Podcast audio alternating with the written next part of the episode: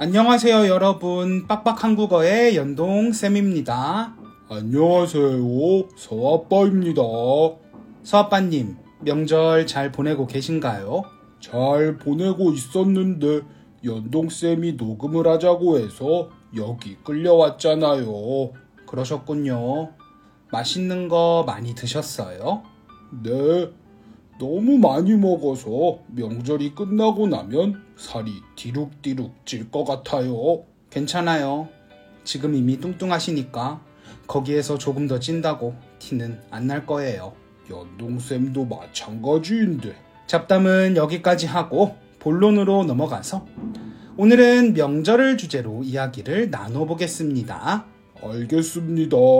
그럼 漂泊 한유, 你我的 한유 世界 184회를 시작해 보도록 하겠습니다.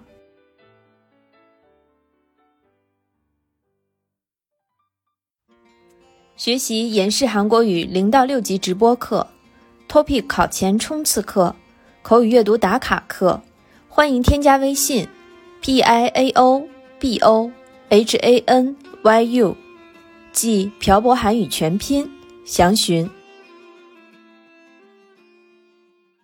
서아빠님은 명절하면 가장 먼저 떠오르는 게 뭔가요? 아무래도 연휴죠. 요즘은 대체 공휴일이 많아졌지만 예전엔 대체 공휴일이 없어서 가장 길게 쉬면 5일이었잖아요.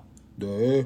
명절에 보통 3일을 쉬니까 명절 앞이나 뒤에 주말이 있으면 주말이랑 같이 5일을 쉬었죠. 요즘은 명절에 보통 4일 이상 쉬는 것 같아요. 네. 근데 중국에 와서 느낀 건데 명절에 연휴가 정말 길어요. 맞아요.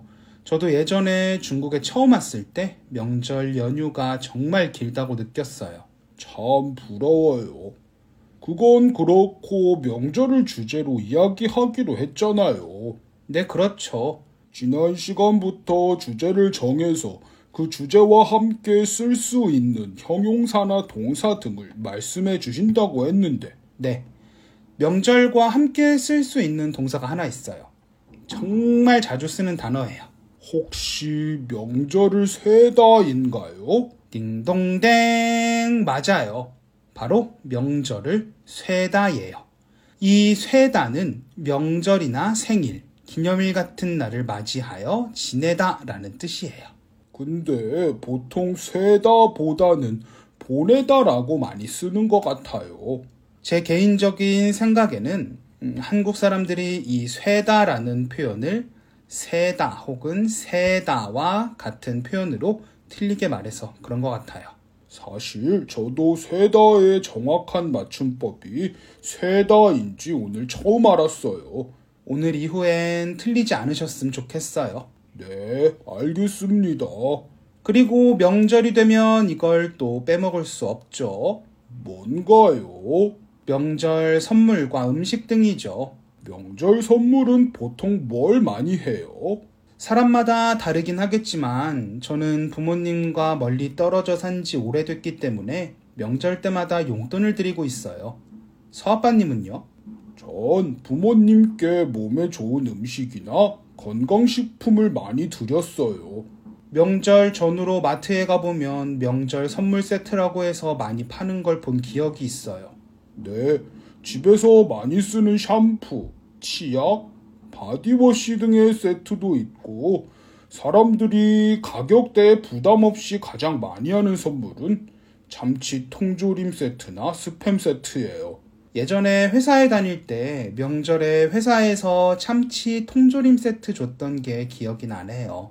회사에서 사원들에게 가장 많이 주는 명절 선물이 아마 참치 통조림하고 스팸일 거예요. 어릴 때 명절만 되면 아버지께서 참치 통조림하고 스팸 엄청 갖고 오셨던 기억이 있어요. 그리고 좀 비싼 선물은 한우 세트죠. 아, 한우 얘기하니까 한우가 먹고 싶어요. 입에 넣으면 살살 녹는 그 한우. 한우 못 먹은 지 거의 2년이. 오늘은 명절을 주제로 이야기를 나눠봤습니다. 이거 올라갈 때는 중국은 아직 명절이죠. 네. 서아빠님, 청취자 여러분들께 새해 인사하면서 마무리해 볼까요? 네.